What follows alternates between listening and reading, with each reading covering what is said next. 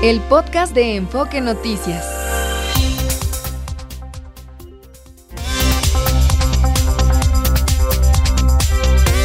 NRM Comunicaciones presenta Amanece en Enfoque Noticias con Martín Carmona. Cuando empieza el día.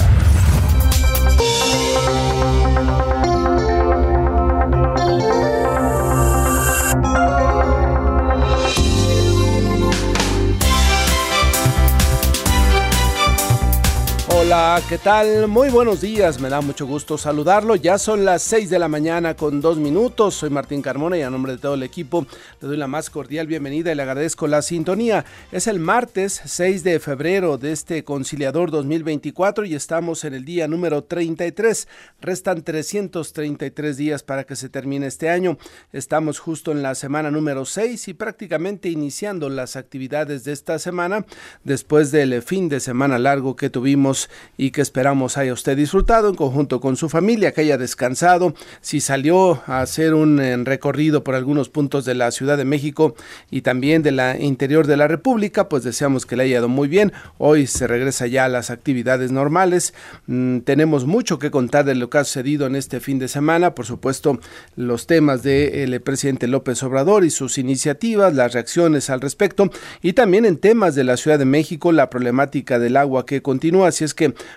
por supuesto lo invito para que se mantenga en sintonía a través de Radio Mila M, Estéreo 100 FM y también en enfoquenoticias.com.mx. Usted puede ahí escucharnos y ampliar los contenidos de la información. Fabiola Reza, ¿cómo te va? Buenos días. ¿Qué tal Martín? Auditorio de Amanece en Enfoque Noticias. Muy buenos días, feliz martes. Son las 6 de la mañana con 4 minutos y es una mañana muy fría en la Ciudad de México. La temperatura promedio es de 6 grados. Aquí en el poniente de la capital del país, el termómetro marca 5 grados. Abríguese muy bien y en capas porque será una tarde muy calurosa. Se pronostica una temperatura máxima de entre 24 a 26 grados. Le repito, es una mañana muy fría, pero será una tarde muy calurosa. Martín, es el pronóstico meteorológico para este martes. Hay que prepararnos justamente para los dos climas, ¿no? En solamente un día, elevados o altos en fríos y por supuesto también altas temperaturas. Vaya problema, ¿no? Cuando sales de tu casa dices que me llevo algo que no sea tan eh, pesado para en la tarde regresar con él, pero también a la vez que te proteja. Que te proteja porque le repito, la temperatura 6 grados esta mañana, hay que vestir en capas, es lo que nos recomienda Protección Civil. Es muy importante utilizar bloqueador solar porque las tardes están muy soleadas, muy despejadas y muy calurosas. También es importante vestir ropas de colores claros, Martín. Así es, así es. Ahí tiene usted las recomendaciones para que vaya organizando su eh, eh, día de martes. Y vamos a este resumen de noticias que hemos preparado en esta mañana y comenzamos informándole que la Asamblea Vecinal contra las megaconstrucciones Tlalpan Coyoacán denunció la existencia de por lo menos 14 megaproyectos en la Ciudad de México que incrementarán la crisis de acceso al agua, entre ellos el del Estadio Azteca, que será la sede inaugural del Mundial 2026 de entrada. Se ha anunciado ya que será mm, el Estadio Azteca el que pues tenga el primer partido del Mundial del 2026 y ya los vecinos de la zona y de la Ciudad de México consideran que es algo que puede, la reconstrucción por supuesto, atraer más eh, consumo de agua y bueno, pues ya comienzan los cuestionamientos. El diputado local del PAN, Aníbal Cáñez, presentó una iniciativa para modificar la ley orgánica de la Fiscalía de Justicia de la Ciudad de México llamada Ley Ulises, para que los encargados de despacho de esa institución también deban cumplir con los requisitos establecidos en la Constitución para ser fiscal. Elementos de la Fiscalía del Estado de México ingresaron con una orden de cateo a las instalaciones de la Universidad Autónoma de Chapingo para cumplimentar una orden de aprehensión contra el rector Ángel Garduño, quien es acusado de violación. Ahora eh, se vio justamente a los elementos de la Fiscalía en la Universidad de Chapingo y van por el rector Ángel Garduño. Fue detenido en la Ciudad de México Braulio N., el gerente de una tienda de deportes en Naucalpan, en Estado de México, investigado por golpear a una empleada el pasado 31 de enero y cuya agresión se hizo viral en las redes sociales. Este hombre fue llevado al penal de Barrientos. Por el delito de tentativa de feminicidio fue vinculado a proceso Alfonso N., el hombre que presuntamente arrojó a su pareja desde una ventana tras una discusión en la alcaldía Cuauhtémoc, lo que sucedió el pasado 12 de enero. Se les dictó prisión preventiva a tres de las cinco personas detenidas por el hallazgo de restos humanos en inmediaciones del reclusorio norte. El presidente Andrés Manuel López Obrador y la gobernadora del Estado de México, Delfina Gómez, recorrieron las obras del trolebús Chalco Santa Marta, que se espera dará servicio a 120 mil usuarios al día.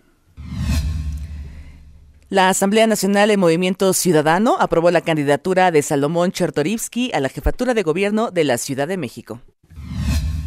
Adriana Flores eh, Torres, secretaria de Mujeres del municipio de Pachuca, allá en el estado de Hidalgo, renunció al PRI tras acusar que la actual dirigencia nacional del partido acapara las candidaturas y no da oportunidad a sus militantes. El gobierno capitalino no descartó la posibilidad de que se haga una consulta entre los habitantes de la ciudad para conocer su opinión sobre las corridas de toros, aunque revisará los tiempos pues se aproxima el proceso electoral.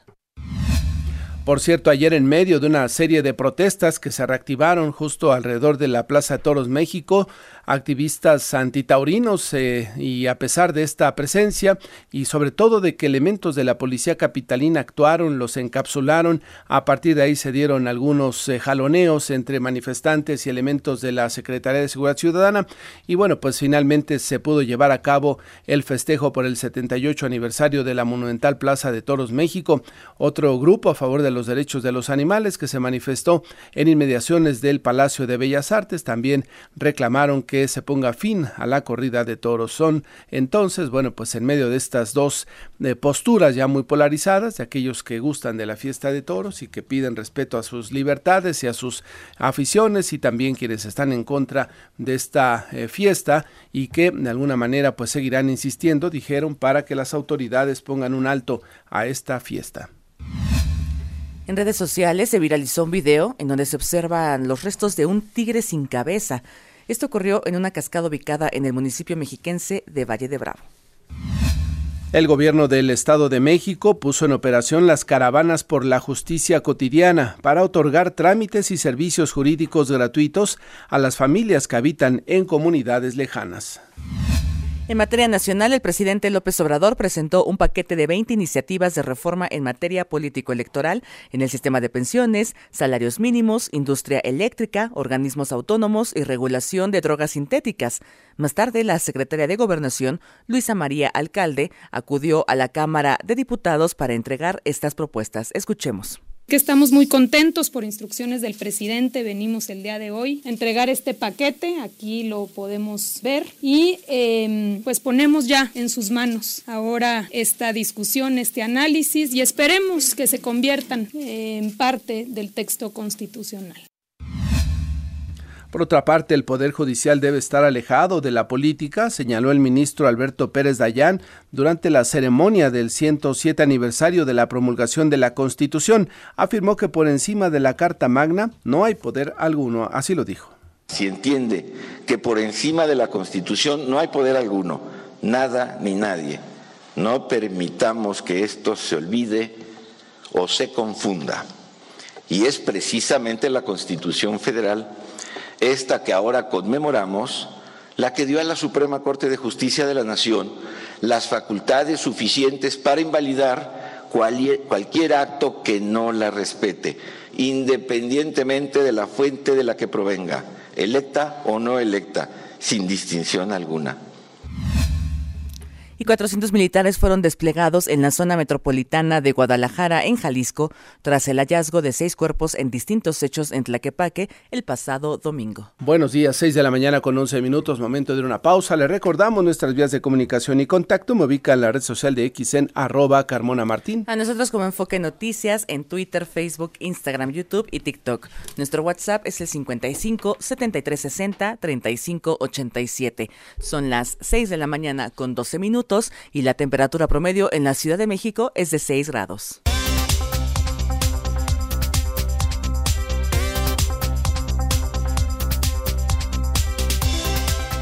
Está usted escuchando Amanece en Enfoque Noticias por Stereo 100, 100.1 de FM y Radio 1000 AM. Regresamos con Martín Carmona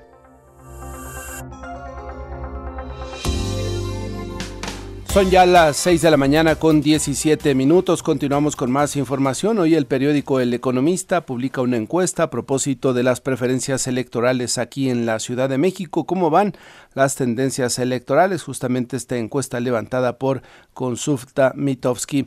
Y Clara Brugada, candidata de Morena, Partido Verde y PT a la jefatura de gobierno de la Ciudad de México, cuenta con una preferencia efectiva de 54.3%.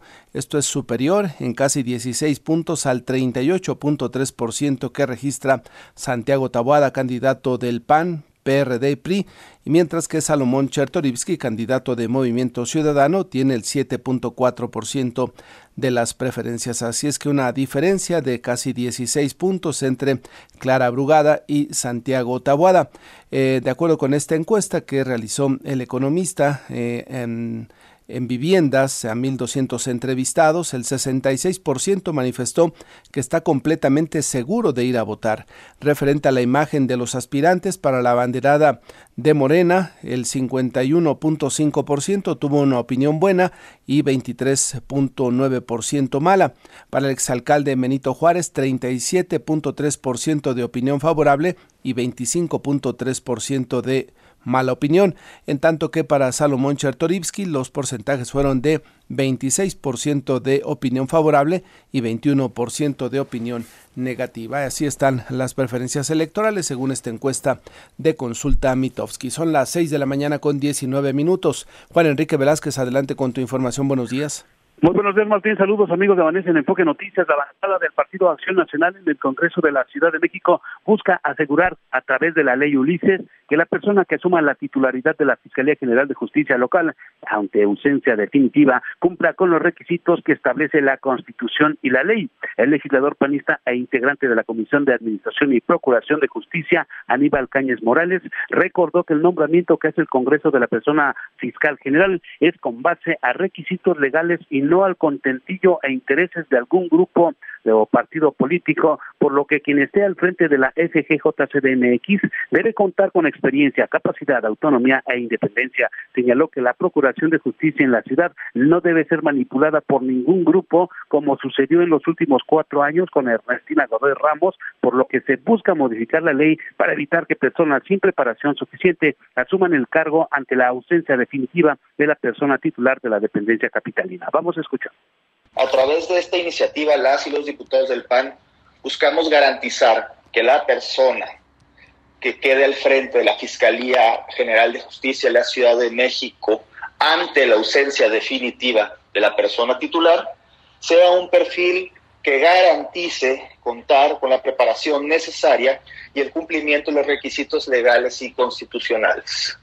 No podemos permitir que ante la ausencia del titular o de la persona titular se imponga un perfil que no cuente con estas características y que por tanto se vulnere el derecho del libre acceso a la justicia, se garantice el debido proceso Amigos de Manes en Enfoque Noticias, el panista señaló que la FGJCDMX no debe estar en manos de un representante de partido político ni responder a alineamientos electorales de cara a la elección de este 2024. Martín, amigos de Amanece en Enfoque Noticias, el reporte. Bien, Juan Enrique, gracias. Muy buenos días. Buenos días, 6 de la mañana con 21 minutos, más información metropolitana. Noemí Cruz, adelante.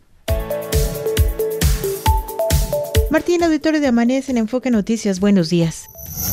El próximo 18 de febrero, la alcaldía Tlalpan llevará a cabo el festival Un Paseo Adelante por Acapulco en el Deportivo Vivanco para recolectar víveres a fin de continuar apoyando a los damnificados por el huracán Otis, anunció la alcaldesa Alfa González.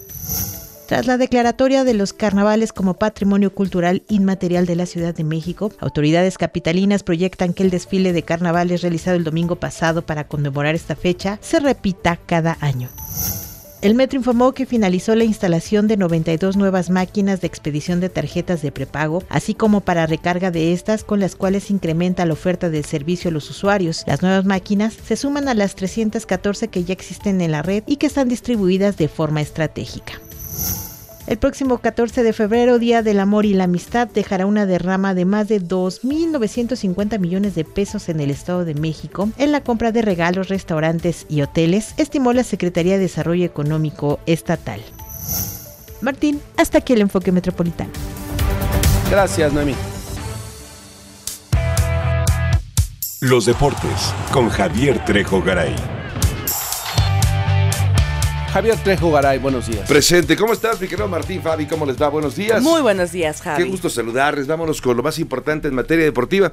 Bueno, ayer se llevó a cabo el Opening Night, así se llama esta ceremonia, esta, esta parte protocolaria de la Super Semana allá en Las Vegas, Nevada.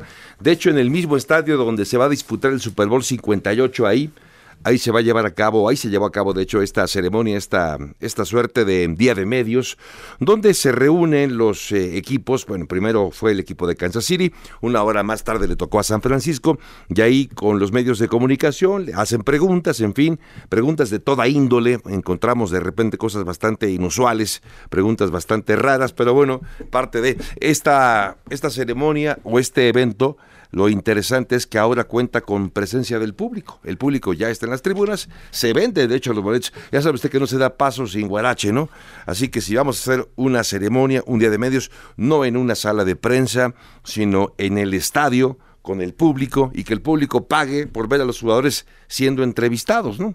Pues es una lana más, Miguel Martín. Así que bueno, pues no es mala idea, me parece. Todo se vende. Todo se vende. Como bien lo dices, en torno al Supertazón todo es negocio. Sí, todo es negocio. Y bueno, pues eh, a propósito de ello, se hizo esta ceremonia, esta presentación. Eh, ahí acudieron pues, todos los jugadores más importantes. Obviamente los más buscados fueron tanto Patrick Mahomes por parte del equipo de los jefes de Kansas City, del lado de San Francisco el más buscado sin duda Brock Purdy, bueno, uno de ellos porque para eh, San Francisco cuenta con múltiples eh, jugadores que pueden ser una gran diferencia, no solamente el joven mariscal de campo Brock Purdy, el famoso Mr. Irrelevant, pero eh, llamó la atención Martín, Fabi, amigos, que durante esta presentación uno de los jugadores abucheados, el más abucheado de la noche, pues no fue ni Patrick Mahomes ni Brock Purdy, fue Travis Kelsey. No me digas. El novio de Taylor Swift me lo abuchearon feo durante la, está hablando ahí y obviamente se escucha en las bocinas de todo el estadio, está respondiendo a las preguntas que le hacía el reportero y el público estaba abucheándole, pero un sonoro bu que se escuchaba en todo el estadio y no entiendo por qué. Le tienen celos quizá por Taylor A lo mejor es envidia, ¿no? Envidia o qué será. O yo sí le tengo envidia, la verdad. O habrá dicho algo en contra de los aficionados, ¿no? Sí, hombre, sí, lo bueno es que sí es de verdad eh, un jugador que cobró mucha relevancia, hay que decirlo. O sea, a ver, Travis Kelsey para los aficionados al fútbol americano eh, ya era un gran jugador y además es un histórico. De hecho, les cuento, eh, recientemente, apenas la semana antepasada, en el partido de final de conferencia ante el equipo de los Cuervos de Baltimore, junto con Patrick Mahomes consiguieron llegar ya a 17 recepciones para touchdown, superando la marca histórica de Tom Brady ya, ya es una nueva marca la que ha superado Patrick Mahomes con Travis Kelsey. Así de importante es Travis Kelsey para el equipo de los jefes de Kansas City. De hecho, ha estado jugando los tres eh, Super Bowls anteriores. Los ha jugado también Travis Kelsey. Oye, quizá entonces los que lo abucharon son los del equipo contrario, al saber Probablemente sí. Eh, que tiene una gran calidad y que está enrachado, ¿no? Probablemente sí, entonces uno se pregunta si había más público de parte de San Francisco en las tribunas, ¿no? Lo cual también es posible, pero al final del día sí, desde luego que es un jugador muy importante, pero eh, al momento que se empieza a relacionar con, con Taylor Swift, cobra una mayor relevancia. De hecho, les cuento que el jersey más vendido en la NFL pues no es ninguno de los corebacks, sino es justamente el de Travis Kelsey, justo por esta, esta, esta relevancia o este protagonismo que adquirió ahora gracias a esta relación. Por cierto que ayer le preguntaban al comisionado Roger Godel a propósito de esto, no faltó quien le dijera, oiga, no estaba planeado esta relación o disque relación de Travis Kelsey con Taylor Swift por, por los números, ¿no? Por, por, la, lo que ya hemos comentado aquí, por el valor comercial que ha adquirido ahora eh, tanto la marca de, los jefes de Kansas City como de la propia NFL. Y se empezó a mofar, contestó de manera irónica, sí, estuvimos preparándolo un año dijo el, comisionado Roger Godel. Eh, bueno, lo cierto es que sí fue una de las preguntas. Pero bueno, a propósito del comisionado, a propósito del comisionado eh, Roger Godel, eh, ayer también compareció antes de este día de medios, antes de escuchar a los jugadores y a los entrenadores, también compareció ante los medios, ya es tradicional, ya es una costumbre que haya una conferencia de prensa. Generalmente era el día miércoles, ahora es el día lunes, y de las cosas relevantes que compartió el comisionado es la confirmación de que habrá un partido de temporada regular en Brasil. Brasil será entonces eh, otro mercado internacional que va a explorar la NFL eh, y serán las Águilas de Filadelfia. Ya hasta dio el nombre del equipo que va a jugar ahí, el equipo que va a actuar como local. No sabemos todavía contra quién. Esto se va a revelar más adelante. Será en abril cuando se presente todo el calendario, cuando sepamos quién será el rival de las Águilas de Filadelfia allá en Brasil.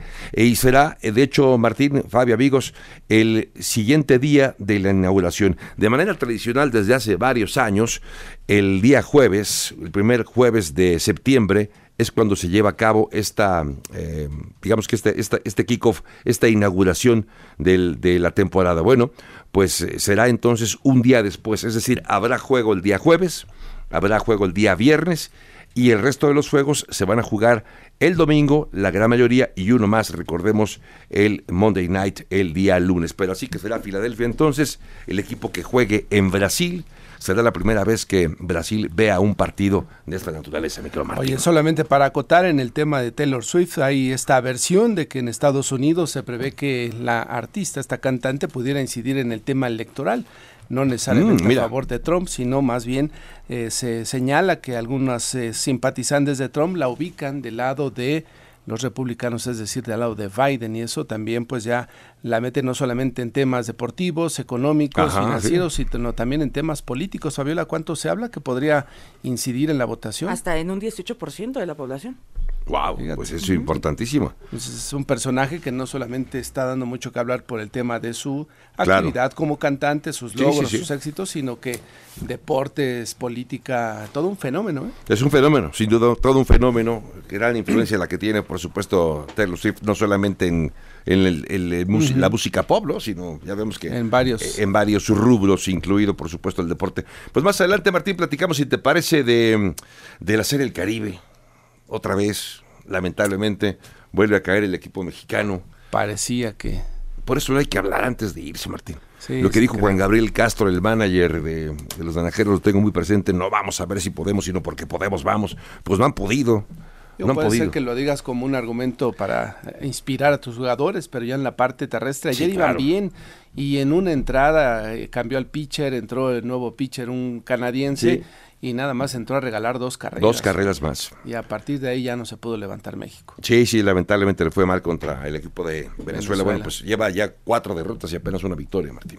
Sí, desafortunadamente pues, se despide. La, Solamente uno ya, ¿verdad? sí, que, sí, le queda uno más, uno más para hacer más, eh, yo diría, más decorosa, ¿no? Ojalá. Tratar de ser más decorosa eh, su participación, pero sí ha sido una mala participación de estos naranjeros del Hermosillo. Platicamos de esto, platicamos más también, por supuesto, del fútbol mexicano, también hablar, desde luego, de, de ecos de lo que ha dejado esta eh, confirmación de que México será sede de 13 partidos de la Copa del Mundo para el 2026. Esto y más aquí en el, el inaugural en el Estadio Azteca, a ver si está listo, ¿no?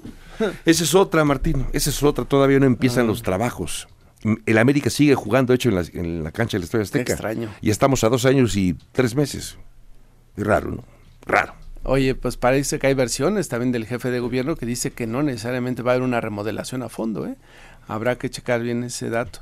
Sí. se ha cuestionado mucho por los, si lo informábamos, por los eh, habitantes de la zona, por algunas organizaciones, de hasta dónde podría llegar la amplia remodelación, que hablaba hasta de un hotel y un centro comercial. Sí, claro. Parece que se va a limitar solo al estadio. ¿eh? Sí, sí, sí, sí. No parecería que vaya para más, ¿no? Y, quizá por eso también no, no han metido más, así, no han eh, hecho más cosas desde antes, quizá porque solamente se da el estadio. El estadio pues gracias, Martín. Buen día, amigos. más adelante, Javier. Gracias y buenos días. 6 de la mañana con 31 minutos. Pausa, regresamos. Está usted escuchando Amanece en Enfoque Noticias por Stereo 100, 100.1 de FM y Radio 1000 AM. Regresamos con Martín Carmona.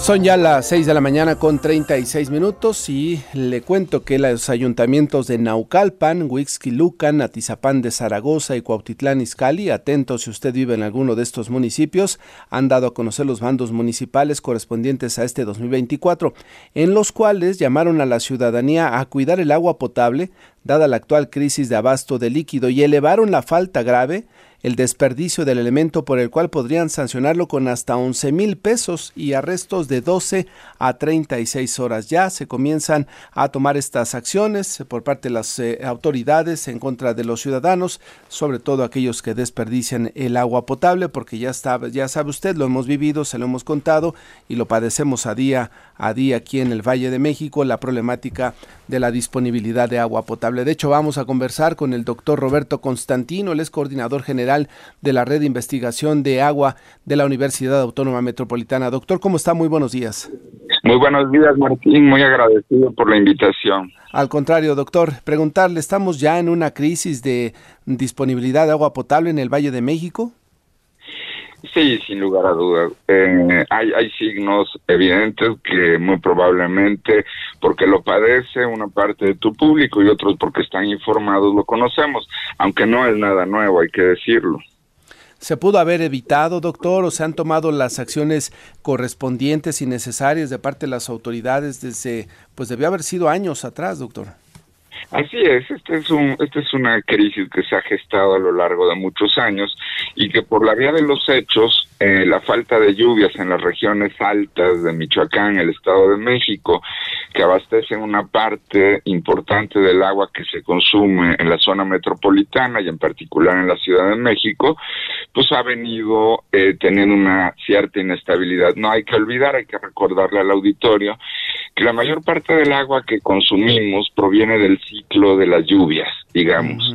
Entonces, en la medida en que hay un proceso natural al que llamamos cambio ambiental global, que afecta la regularidad y la intensidad de las lluvias en una parte importante de nuestro territorio, pero bueno, sobre todo en, en, el área del altiplano, la zona metropolitana de la Ciudad de México, pues esto genera una falta de disponibilidad, desde luego. Esta no es la historia completa. Claro. Este ha sido un sector que se ha abandonado durante muchos años. Eh, también a, todos los habitantes de la Ciudad de México, lo conocemos bien, existen múltiples manifestaciones de la falta de agua. Todos los días podemos ver eh, colonos eh, manifestándose en este sentido y esto es simplemente una parte, digamos, de la del, del nivel, de la magnitud que tiene la, la crisis que ya veníamos padeciendo desde mucho tiempo atrás. ¿Se pudo haber evitado? Eh, quizá no, porque dependemos en, por completo del ciclo de las lluvias para disponer del agua en nuestras presas y también para disponer del agua en términos de eh, los mantos subterráneos. Sin embargo, se pudo haber tomado decisiones que hicieran que el impacto fuera menor, desde luego que sí, desde luego que sí.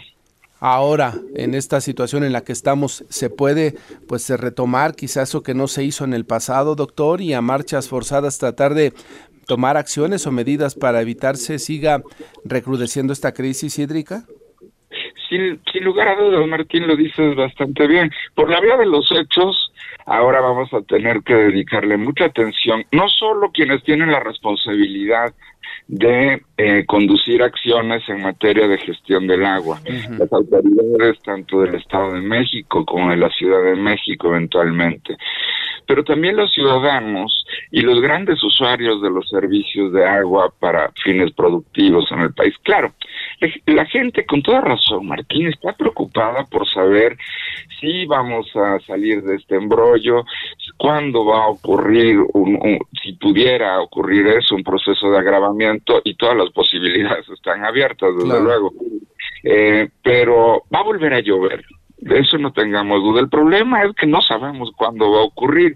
Y justamente lo que tenemos que hacer, no hay ninguna medida fácil ni rápida en un sector como el del agua, Martín, y tendremos que digamos, de diseminar las soluciones a lo largo del tiempo, en lo muy, muy, muy inmediato, porque esa es la preocupación de las familias y los hogares, pues nos vamos a tener que repartir entre todos eh, esta reducción en los caudales de, abastecimiento debido a la falta de lluvias suficientes en las regiones altas de, nuestra cuenca. Eh, a través de políticas como el tandeo, muy probablemente las familias que ya habían comenzado a padecer desde mucho tiempo antes. Hay que recordar que no todos no todos reciben, todos los hogares reciben eh, al 100% eh, los servicios de agua potable de manera regular. Ya se había comenzado a manifestar este problema, pero muy probablemente las familias tendrán que tomar decisiones para su organización y dedicar el agua que les llegue mediante alguno de los mecanismos de entrega como puede ser la regularidad del agua en las llaves o mediante autos tanque o pipas, pues vamos a tener que tomar decisiones en términos de eh, el número de baños, el tiempo que pueda tomar la ducha de las personas, eh, la reutilización de una parte de las aguas grises, como la que puede ser la que deriva del, del lavado de la ropa, para poderla dedicar en parte a la higiene del hogar o los jardines, eventualmente omitir el comportamiento, digamos, de eh, lavado de banquetas o lavado de los autos con el agua potable, en fin, medidas que ya han sido y ya están siendo. Ya conocemos. Exactamente, eh, Martín. Es entonces una forma de salida y de solución compartida, doctor, entre ciudadanos, entre los que utilizamos el agua potable y también entre las autoridades, ¿no? Aquí sí no hay de que sea responsabilidad de uno o del otro. Exactamente, y de hecho la segunda medida que está diferida hacia el mediano largo plazo, pues tendrá que ver con esta idea. Hemos escuchado todos eh, muy frecuentemente que hay que aprovechar de mejor manera el agua de lluvia y los gobiernos. Eh, digamos, hacen algún tipo de cosas, en mi, opinión, una política paisajista, ¿no? De instalar algunos servicios de captura de agua de lluvia en algunos hogares, pero pues claramente esto coloca la responsabilidad de la crisis en la conducta de los consumidores y a mí me parece que es momento de tomar decisiones institucionales más serias. Necesitamos separar los drenajes, evitar que el agua que nos llueve a gran escala termine en los ríos y por de esto en el drenaje, porque como sabemos, la mayor parte de los ríos en nuestra cuenca pues están entubados y van a parar al drenaje, eso es agua de lluvia que se desperdicia. Entonces, hay decisiones que van a ser de largo plazo como estas y hay otras que tendrán que ver con la colaboración eh, y la solidaridad entre la población para permitir que aquellos menos afortunados puedan tener también acceso a los servicios del agua potable. Ojalá, ojalá. Pues doctor, seguiremos en contacto y en comunicación para seguir analizando este tema. Por lo pronto le agradezco la conversación esta mañana.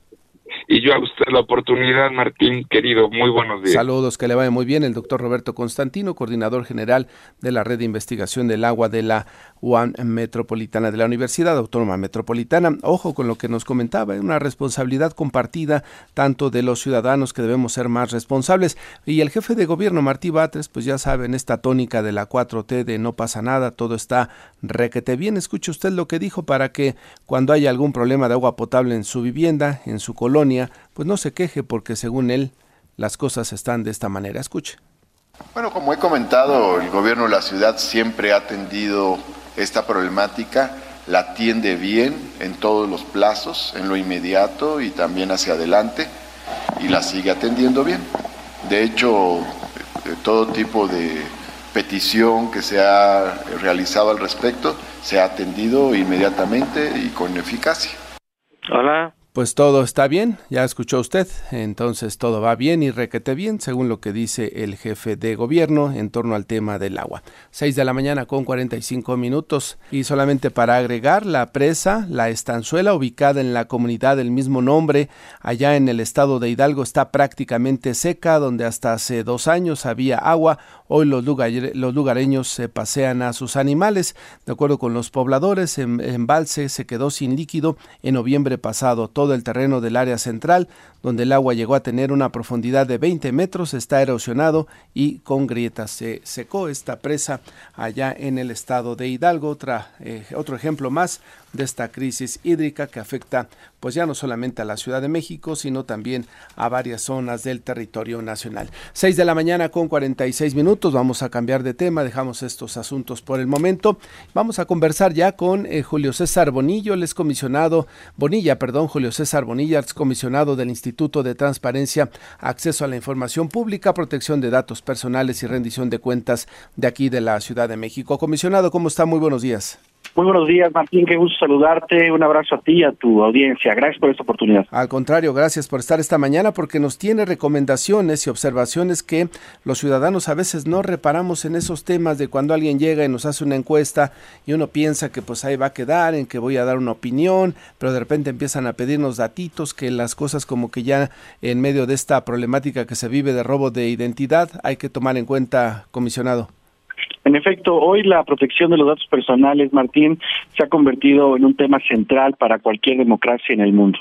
Es el activo más importante en el planeta y por tanto debemos cuidarlos con la garantía que representa hoy tanto el aparato institucional como constitucional que tenemos en México a través de los órganos garantes como son en el INAI a nivel nacional y el InfoCDMX a nivel local, querido Martín. Exactamente. ¿Qué debe de hacer un ciudadano cuando llegan a su casa, tocan la puerta, qué, qué medidas debe de tomar y en qué momento quizá ya no dar más información de la necesaria, comisionado. En efecto, a ver, mantener mucho resguardo sobre sus datos personales, que son todos aquellos datos que te identifican o te hacen identificable, nombre, dirección, correo electrónico, registro de voz, eh, eh geolocalización, etcétera. Hoy más que nunca, en pleno siglo XXI, nos encontramos frente a varios retos. Ante los analógicos que tenemos frente al Estado o ante entes privados, pero también en el mundo digital, Martín, que en este, en este pleno siglo XXI, en el momento en que tú y yo estamos conversando, se ha convertido en una auténtica revolución a escala planetaria, toda la administración masiva en tiempo real de los datos personales. Y por tanto tenemos que tener un autocontrol eh, muy importante con lo que hacemos en el mundo digital como en el mundo analógico, querido Martín. Sí, y es que muchas veces esa información que a veces uno proporciona de manera pues eh, cordial y amable, aparecen datos en los partidos, ¿no? La empiezan eh, de repente a malutilizar y cuando uno se da cuenta pues ya militan cinco partidos de los de los de la Ciudad de México, comisionado. Es una es una gran exploración la que has hecho Martín porque es uno de los principales problemas en México a propósito de este proceso electoral federal y en democracia de manera particular adjetiva me refiero a la de los procesos. Y hacer un llamado eh, con mucho respeto a todas y todos los que nos están escuchando para que resguarden muy bien sus datos personales y eviten que los datos por ejemplo que están eh, conformados dentro del padrón electoral sean mal utilizados. El tratamiento de datos personales en las candidaturas independientes también tiene que ser clave para la salvaguarda de la privacidad. La afiliación indebida ha sido un fenómeno muy recurrente durante los últimos procesos electorales, al igual que la dispersión ilegal del padrón electoral o que decide la violencia política en razón de género, donde se utilizan datos personales de carácter sensible para afectar a candidatas y candidatos, pero también para generar violencia en términos globales. Y un tema muy recurrente que tú has señalado, suplantación de identidad eh, sobornos, fraudes, violencia digital, hoy son fenómenos a las que todas y todos tenemos que hacer frente por el ejercicio de los derechos ARCO y para eso tienen instituciones como el Info Ciudad de México para apoyarles, querido Martín. Cuando alguien detecte que fue víctima de una situación de estas, eh, ¿qué puede hacer? ¿Contactar al instituto de inmediato para eh, plantear alguna queja, alguna investigación a propósito? Una denuncia, por supuesto, si están identificando que hay una administración indebida de sus datos personales y que los está afectando, el ejercicio de sus derechos ARCO, querido Martín, el de acceso, rectificación, cancelación, oposición, incluso el de, el de portabilidad. Y para eso a nivel nacional está el INAI, que es el órgano garante que puede hacer frente tanto a la vía pública como a la privada, pero el Info Ciudad de México en la capital, que también tiene atribuciones en materia del sector público para hacer frente a esta regulación que protege y garantice los, derechos de las y los capitalinos o de las y los mexicanos a nivel nacional, querido Martín. Para eso existimos nosotros. Aprovecho también para pedirle una recomendación al auditorio. Ya ve que ingresa uno a algún sitio de internet, en algunos le piden de inmediato dejar datos y dar una autorización para no sé cuántas cosas, ¿no? En ese momento hacen la letra lo más pequeña que se pueda para que uno tenga impedimento de leerla. ¿Qué, en ese caso, en esas eh, circunstancias, comisionado, qué le recomienda al auditorio? Que por favor lean los avisos de privacidad, querido Martín. Es una gran pregunta. Que por favor tengamos un nivel también de autocontrol en nuestras relaciones digitales, porque hoy en esta vorágine, en esta revolución digital, lo que nos surge es tener información inmediata, tener aplicaciones en tiempo real, pero difícilmente leemos los avisos de privacidad quienes justamente nos advierten cuáles serán los niveles justamente de administración de datos, quiénes los administrarán y con qué finalidad. Ya dependerá de nosotros si autorizamos o no esa administración masiva de nuestros datos, insisto, de nuestros datos incluso más sensibles, Martín. Estoy hablando del reconocimiento facial, del uso de la voz, de eh, la geolocalización, eh, en fin, de una serie de variables que hoy en pleno siglo XXI se convierten en el activo más importante del planeta, que son los datos. Atentos con ese tema entonces y cualquier asunto de manera inmediata contactar al Instituto. Comisionado, le agradezco la conversación y la información esta mañana. Ha sido un placer, Guido Martín, un abrazo fuerte y muchas gracias. Saludos, que le vaya muy bien. Y recomendar una vez más, Fabiola, este tema de eh, en el WhatsApp hacer la doble eh, verificación. Así es, Martín, auditorio de Amanece en Enfoque Noticias. Se siguen dando casos de robo de cuentas de WhatsApp. Los delincuentes, por alguna razón, tienen acceso a su número telefónico e intentan contactarlo haciéndose pasar por algún servicio de mensajería o incluso una persona que usted conoce no se le pueden decir que necesita dinero o que se le puede hacer un favor, simplemente que le van a enviar a su número de teléfono o a través de su correo electrónico un número de, tan, de seis dígitos. Le van a enviar un número de seis dígitos y que si se los puede reenviar, por favor, porque por alguna razón ellos no lo pueden ver. Hay personas que caen, lo hacen, lo envían y es en ese momento en el que le roban la cuenta de WhatsApp, porque usted al ingresar un WhatsApp a otro teléfono, le va a pedir ese código, aunque sea su número y usted lo tenga en su teléfono. Inmediatamente le va a decir, ¿sabe qué? Este, usted ya no cuenta con, el servicio de WhatsApp en su teléfono, pero la verificación de dos pasos sirve para usted, eh, para autentificar la cuenta. Si usted tiene esa verificación en dos pasos, no le van a poder robar la cuenta de WhatsApp y es muy sencillo, solamente ingrese a su cuenta, a su aplicación de WhatsApp en el en la sección de privacidad. Ahí puede poner un número que usted conozca, una fecha, incluso pues ya los números que nosotros nos conocemos, Martín, en nuestras contraseñas, y así puede evitar que le roben la cuenta y se cometan más fraudes. Son avisos de la unidad de la Policía Cibernética, tómelo en cuenta porque los fraudes a través del WhatsApp siguen presentándose. Vamos ahora contigo, Gloria Aguilar, ¿qué pasa en Chapingo? Cuéntanos, buenos días. Gracias, Martín. Muy buenos días. Saludos al auditorio de Enfoque Noticias. Te comento que más de 50 elementos de la Fiscalía General de Justicia del Estado de México ingresaron por segunda ocasión con una orden de cateo federal a las instalaciones de la Universidad Autónoma de Chapingo con la finalidad de dar cumplimiento a una orden de aprehensión contra el rector de esta casa de estudios, Ángel N., quien es señalado por el presunto delito de violación equiparada con modificatoria agravante cuando participan dos personas y cuando han tenido una relación con la víctima por motivo docentes. Los agentes de la Fiscalía, ante la protesta de los estudiantes, mostraron la orden de cateo federal para indicar que no se está violando la autonomía universitaria. Ellos ingresaron hasta rectoría y, a las oficinas en donde buscaron al rector sin lograr localizarlo. Te comento que esta orden fue liberada el 31 de enero de este año y no han logrado ubicar al rector de esta casa de estudios luego de la denuncia que hiciera uno de los estudiantes por el delito de violación. Ante esta situación también el sindicato de académicos exigió tanto a la administración de la universidad así también eh, como al rector que aclaren esta situación que está perjudicando a esta casa de estudios. Los alumnos se mostraron indignados ante esta situación, argumentando que se viola la autonomía. Sin embargo, no fue así porque existe la orden federal para ingresar a este plantel educativo. Eh, continúa la situación en Chapingo, lamentablemente, y hasta el momento el rector, aunque se dice que ya tiene un amparo, no ha dado la cara, no se ha presentado ni ha dado una versión para saber realmente qué fue lo que pasó ante esta situación situación. Nosotros nos mantenemos al pendiente con la información, Martín. Vaya situación tan complicada. Gracias, eh, Gloria. Estamos atentos. Buenos días. Buenos días. La buena noticia con Josefina Claudia Herrera. Hola, Josefina. Buenos días. Fíjate, Martín, ¿cómo estás? Muy buenos días, Fabi, amigos de Amanece en Enfoque Noticias. Te cuento que la Fundación UNAM está organizando una gala de ópera en beneficio a la Universidad Autónoma de Guerrero, esta que fue afectada lamentablemente por el Otis como otros lugares.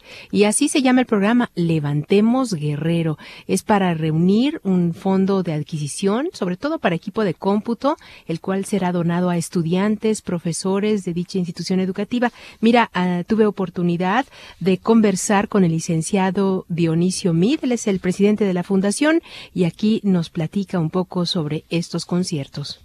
Y vamos a tener cuatro conciertos, el primero es el 7, el segundo el 8 y luego 14 y 15 y hemos diseñado un programa como en años anteriores en donde lo que se pretende es que participen cantantes líricos jóvenes mexicanos que puedan participar con su voz, que tengan la oportunidad de realizar una presentación formidable en la sala Netzahualcoyot y que también pues muchos de nuestras gentes porque nosotros donamos también boletos a los becarios y a los estudiantes y maestros se los damos también con descuento, pues que participen asistiendo a un evento pues que muchas veces es la primera vez al que se acercan y que trae consigo pues muchísimos beneficios. Con esto, la Fundación UNAM Martín está cumpliendo 31 años y además crea un espacio de solidaridad. Te lo digo porque no solamente es la Fundación UNAM, es en conjunto con la Orquesta Sinfónica de Minería, también la Fundación Imbursa que pondrá dos pesos más a lo que cueste cada uno de estos boletos. Así están organizando esta gala de ópera de la, eh, para pues recaudar fondos, ya te digo, a la Universidad Autónoma de Guerrero. Mira, pero ¿qué es lo importante o por qué van a hacer? Pues por apoyar también a los estudiantes. Aquí nos platica. Mira, nosotros sentimos que a la larga van a ser los propios estudiantes de la Universidad de Guerrero los que tengan que hacer frente a estas adversidades. Qué mejor que ayudarlos a preparar, porque se perdieron eh, equipos de cómputo, porque se perdieron equipos de comunicación, entonces, toda esta infraestructura tecnológica, pues es lo que está detrás del objetivo de apoyo que en esta ocasión estamos, estamos tratando de, realizar. Y bueno, pues la entrevista completa, si usted la quiere conocer, escuchar, por supuesto, es eh, con el licenciado Dionisio Mit, presidente de la Fundación, en nuestro sitio web en enfoquenoticias.com.mx. Y hay que ir, Josefina, hay que apoyar a la Fundación UNAM y de paso a los estudiantes de Guerrero. Por supuesto, 7 y 8 de esta semana y 14 y 15 de febrero a las 20 horas, esto en la sala Nesa Hualcoyotl. Ahí la invitación. Gracias, Josefina. Adiós, Martín. Buenos, días. Buenos días, Fabiola. La temperatura es de 6 grados en la Ciudad de México. Y gracias por su atención. Ya viene Mario González con más noticias. Que tenga un excelente martes. Buenos días. El podcast de Enfoque Noticias.